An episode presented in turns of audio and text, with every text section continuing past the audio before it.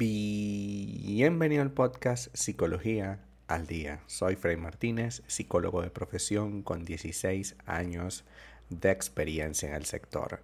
Como pudiste ver en el título de este episodio, hoy vamos a hablar un poco acerca de cómo afecta la distancia a una relación de pareja. Hoy vamos a hablar de dos tipos de distancia, la distancia física y la emocional. Eh, esta distancia es más común de lo que pensamos, ya que el ritmo de vida que tenemos hoy en día, tan desenfrenado, tan al límite, lleva a gran parte de nuestra población a seguir una estricta rutina que impide conciliar nuestra vida laboral con nuestra vida sentimental, a veces teniendo que trabajar una vez llegado a casa, a veces trabajando en casa y no estar presente, aunque se está presente. Eh, la rutina diaria puede afectar la cantidad de tiempo o la calidad del tiempo que pasamos juntos, puesto que podemos salir al mercado y seguir trabajando, puesto que podemos salir a tomar algo, a comer algo, a cenar algo y seguir trabajando. Ya va un momento que un cliente me está escribiendo, voy a escribirle a todos nos ha pasado, a todos, incluyéndome, a todos nos ha pasado que continuamos con nuestra vida laboral a pesar de que ya no hay vida laboral, es decir, a pesar de que estás en un supermercado haciendo la compra de la semana, aún así continúas trabajando y eso crea una distancia emocional. También ocurre que hay distancias eh, físicas que tenemos a nuestra pareja físicamente en otro lado, bien sea lejos de nosotros, en otro lugar, o no está viviendo con nosotros, que también es distancia. En las relaciones de pareja existen dos tipos de distancia, la distancia física y la distancia emocional. La distancia física hace referencia a la separación espacial, es decir, al espacio que hay entre tú y yo. Si tú vives en otra casa, hay una distancia. La diferencia es la posibilidad de que esa distancia nos impida vernos inmediatamente o que tengamos que vernos cada cierto tiempo. Por ejemplo, si vivimos en estados o en lugares distintos, es evidente que no nos podemos ver cada día. Tenemos que vernos cada 15 días, cada semana, cada 20 días, etc. ¿no? Y esa separación física va impidiendo que se vaya desarrollando una relación sana, va impidiendo que se vaya conectando esa persona con nosotros y llegado a un punto va impidiendo que la relación se mantenga en el tiempo.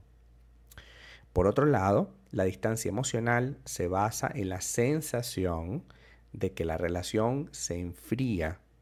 Esa frialdad entre los dos es producto de alguna diferencia de opinión o la separación psicológica de ambas personas.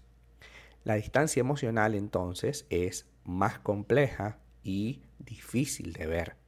De hecho, para uno de los dos, para el que no lo siente, es probable que jamás se haya dado cuenta de que existe una distancia emocional. Pero para quien lo siente está tan presente que es prácticamente ilógico tener que hablarlo, puesto que como se siente tan fuerte, esta persona dice, pero ¿qué voy a decir? Lo que voy a hablar sobre el tema, si prácticamente es evidente.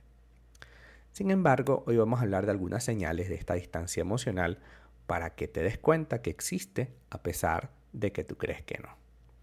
La primera de ellas es dedicar más tiempo al trabajo que a ti, a la relación. Segundo, abusar del alcohol o cualquier otra cosa. Un momentico que voy a fumar un cigarro. Un momentico que voy a tomarme una cerveza. Un momentico que voy a jugar, por ejemplo, en el, PlayStation. Sí, voy a hacer cualquier cosa menos pasar tiempo contigo. Evitar situaciones sociales, es decir, tu cumpleaños, el cumpleaños de un familiar tuyo, salir con tu familia, hacer alguna actividad le resulta muy difícil porque tiene que estar nuevamente trabajando o en alguna cosa personal. Experimentas constantemente la sensación de estar metida dentro de un círculo de rutina absolutamente eh, predecible y absolutamente incómodo e inflexible. Pierdes el interés y la preocupación por el otro, es decir, ya no te importa si llega a casa o no, porque vale lo mismo. Huir de situaciones sexuales, es decir, tú le propones y de repente dice que está cansado, cansada, etcétera, ¿no? Y es constante, no es una cosa de que, bueno, eventualmente se cansa y claro, está bien. Pero no, esto es una cosa constante, constante, ¿no? Actuar desde el rencor, es decir, como te has sentido separado de esa persona, pues actúas o tomas decisiones desde el rencor y eso va ocasionando reproches, reclamos, incomodidades y por supuesto sientes que hay falta absoluta de compromiso. Los efectos de esta distancia, por supuesto, son dificultad para expresar nuestras emociones, porque ya no sabemos de qué manera le vamos a decir que existe una distancia. También diferentes formas de crear eh, un compromiso, tal vez para tu pareja. Dice, bueno, pero ¿cuál es el problema si yo estoy trabajando y generando el dinero suficiente para que las cosas se mantengan? Claro, pero las cosas se mantienen, pero las personas realmente no la están pasando bien.